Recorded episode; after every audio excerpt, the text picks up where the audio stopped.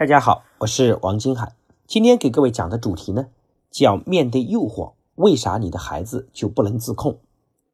我们说到自控力呢，就不得不提及著名的棉花糖实验。我们先来回顾一下，在上世纪的六七十年代，斯坦福大学的心理学家米歇尔进行了一系列著名的棉花糖实验。他招募了六百多名四岁的儿童参与这个实验。在实验开始的时候啊。他在每个孩子的面前桌子上放了一块棉花糖，并且告诉孩子们，他需要离开这个房间十五分钟。等他回来时呢，如果棉花糖还在桌上，那时候他就会再给孩子一块棉花糖作为奖励。结果是每三位孩子中就有两位吃了棉花糖。有的孩子在房门关上后几秒钟就迫不及待地开始吃掉了，有的等了一分钟，有的等了五分钟，有的甚至等了十三分钟。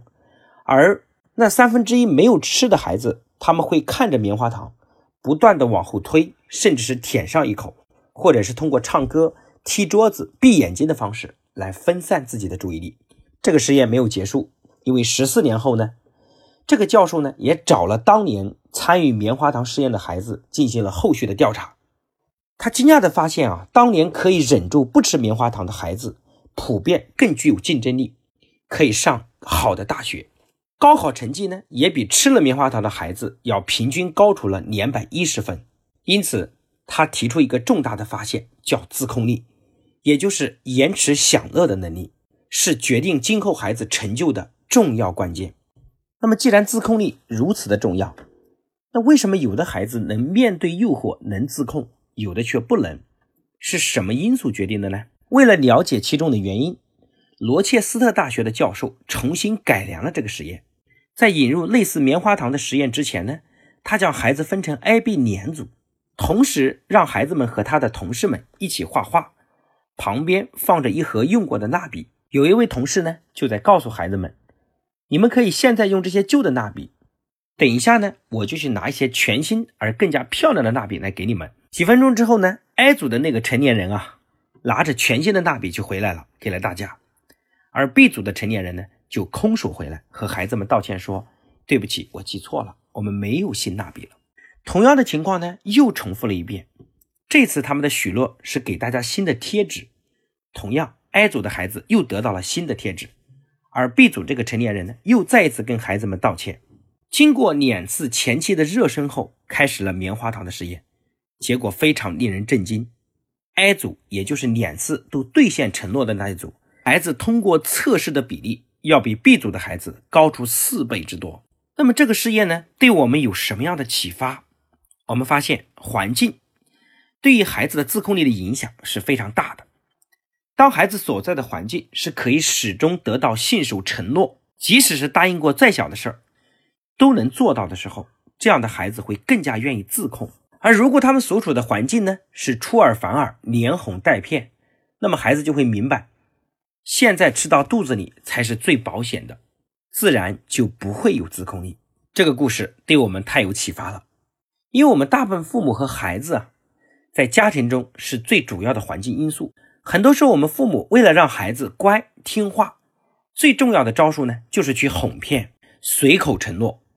穿上鞋子，我就给你买冰淇淋；写完作业，我就带你去儿童乐园玩；吃好饭，我们就看动画片。但是，经常发生的事情呢？是当孩子乖乖的听话了，我们也许是太忙了，就会把随口这些承诺都忘记了，并且还以为孩子小没记性不影响的。所以下次呢，当我们再要求孩子把鞋子穿上，他的第一时间就是要先吃冰淇淋；当我们再要求他写作业的时候，他的第一反应就是要先玩会儿；当我们再要求孩子把饭吃完的时候，他的第一要求就是把动画片看完。为什么？因为长期以来，我们给他们的口头承诺都没有兑现。孩子慢慢就明白了，忍耐一会就能多吃一个棉花糖，那是骗人的。我们不如先吃下这个棉花糖，更加的稳妥。有的父母说：“我当时确实是忘了呀，我后来也道歉了呀。”各位，你要去换位思考一下，当日夜期盼的那个期待没有实现的时候，孩子一会一定会感到失望和委屈。也许我们的道歉呢，在孩子当下确实原谅了我们。但这种失望和委屈的情绪会一直留在孩子的心里，而如果我们还不断的重复着承诺、道歉，那么长期由以往，就会影响孩子对周围的人和环境的信任感，就会影响他们的很多决策。承诺是个特别严肃的词语，如果我们无法兑现，我们就不要随意的说出口。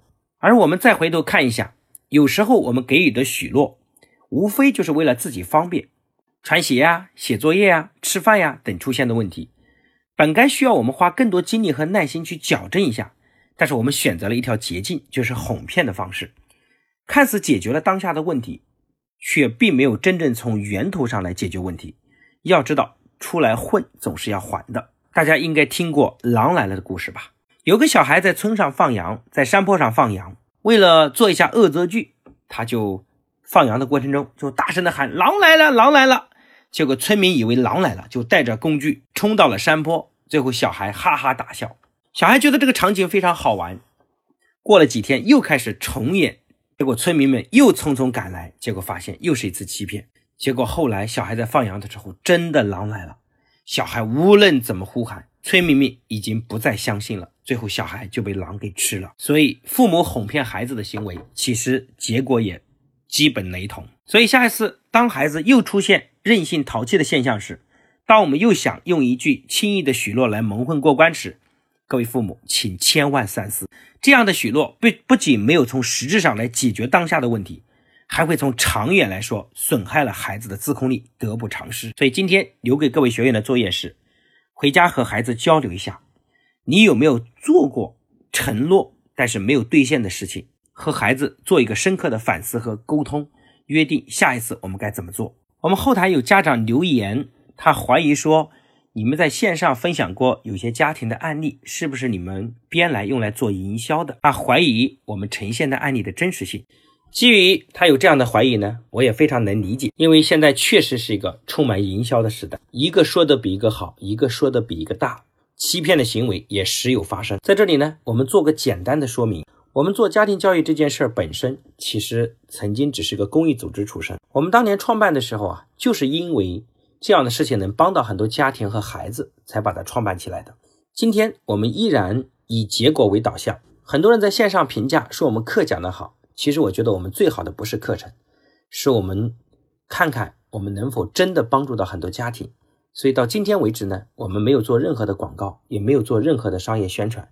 我们在全国各地的线下和线上的传播，都是基于很多受益家长他们把这些知识带给别人的。而且这些呈现的所有的案例，将来你们都能见到，因为他们都是我们在全国各地参与的志愿者。在这里也非常感谢。各位听众和学员，你们也把我们这样的知识带到了很多家庭。我经常看到有人反馈说，已经把它分享到班级的群里面了。这也是我们做这件事的初心。也谢谢很多家长对我们的信任，也欢迎有机会各位能走到线下来亲眼见证一个个家庭进步的故事。那今天的分享就到这边，谢谢大家。